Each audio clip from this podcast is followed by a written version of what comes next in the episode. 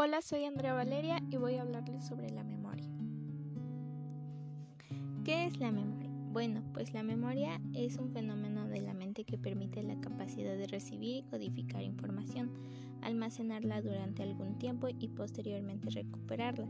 Tenemos los conceptos básicos de la memoria que son capacidad de recibir información, codificarla, almacenarla y recuperarla. Somos lo que aprendemos y recordamos ya que sin memoria seríamos incapaces de percibir, aprender, pensar, expresar nuestras ideas, ni tendríamos una identidad personal.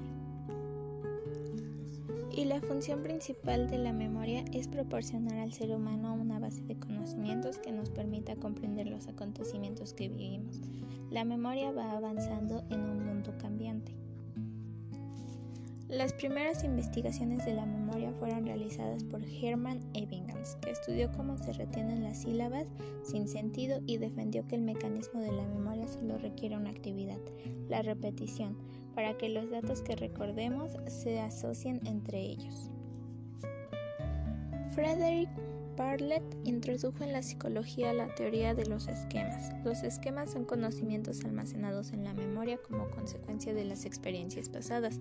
Estos conocimientos constituyen nuestro conocimiento sobre un objeto o un acontecimiento. George Miller demostró que las personas pueden retener aproximadamente de 5 a 7 elementos con un artículo llamado El mágico número 7, un elemento que puede ser una idea, palabra, letra o número. A continuación vamos a analizar los elementos de la memoria que involucran la codificación, almacenamiento y recuperación. La codificación es el proceso mediante el cual registramos inicialmente la información de manera tal que nuestro sistema de la memoria puede utilizarla. El hecho de que exista cierta información que no podemos evocar en un momento determinado puede deberse a sus razones, que nunca hayamos sido expuesta a ella y en consecuencia que no la hayamos podido registrar aunque dicha información no haya sido codificada inicialmente, es decir, que no haya sido registrada de manera significativa y por lo tanto tampoco lo podremos evocar y en el almacenamiento consiste en guardar la información en la memoria y conservarla hasta que la necesitemos. Si no están almacenadas tampoco podrá ser evocada y en la recuperación es el proceso que nos permite localizar la información que tenemos almacenada en la memoria. Cuando queremos utilizarla solo podremos buscar aquella que ha sido codificada y almacenada. Por lo tanto, solo si se dan los tres procesos seremos capaces de recordarla. Ahora hablaremos de los tipos de memoria. Iniciamos con la memoria sensorial. Esta registra las sensaciones y permite reconocer las características físicas de los estímulos. La memoria sensorial es la fase inicial del desarrollo del proceso de atención. Tiene una gran capacidad de procesamiento, aunque a un tiempo de duración muy breve. Corresponde al almacenamiento inicial y momentáneo de la información que nos llega a través de los sentidos, como la vista, oído, tacto, gusto y olfato, también llamados registros sensoriales. La memoria sensorial toma una impresión de uno o varios de los sentidos, ya que existe un tipo de memoria acorde a cada uno, y estos son la memoria o almacén icónico y la memoria o almacén ecoico. Como dato importante, la duración de la memoria sensorial es muy breve, dos segundos para la memoria ecoica y un segundo para la memoria icónica. La memoria icónica se encarga de recibir la percepción que corresponde a la memoria visual, la cual comprende un efecto de post-imagen.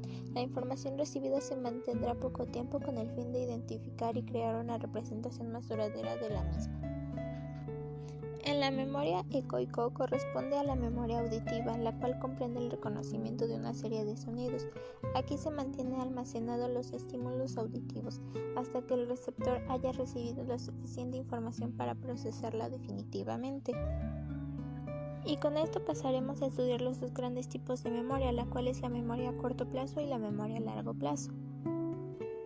En la memoria de corto plazo la retención de información es breve, aproximadamente entre los 15 y 25 segundos.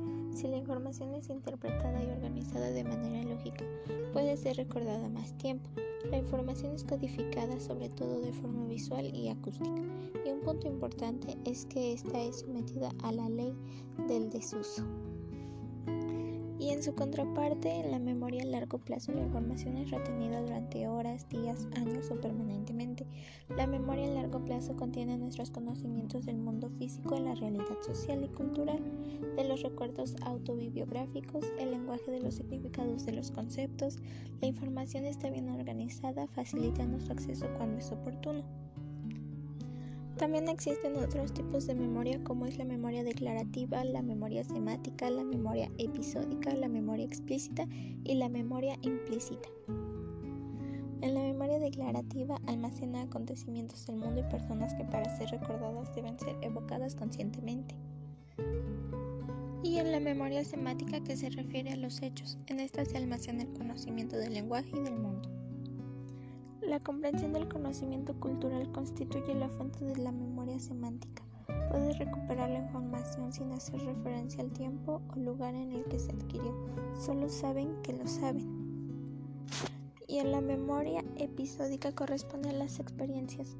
Es la memoria autobiográfica de hechos vividos en un tiempo y lugar determinados y en la memoria explícita es el aprendizaje sobre personas, lugares y acontecimientos que podemos relatar brevemente y en la memoria implícita esta es incidental, nos permite aprender cosas sin darnos cuenta y sin grandes esfuerzos. Esto es todo y espero que les haya gustado este podcast. Gracias.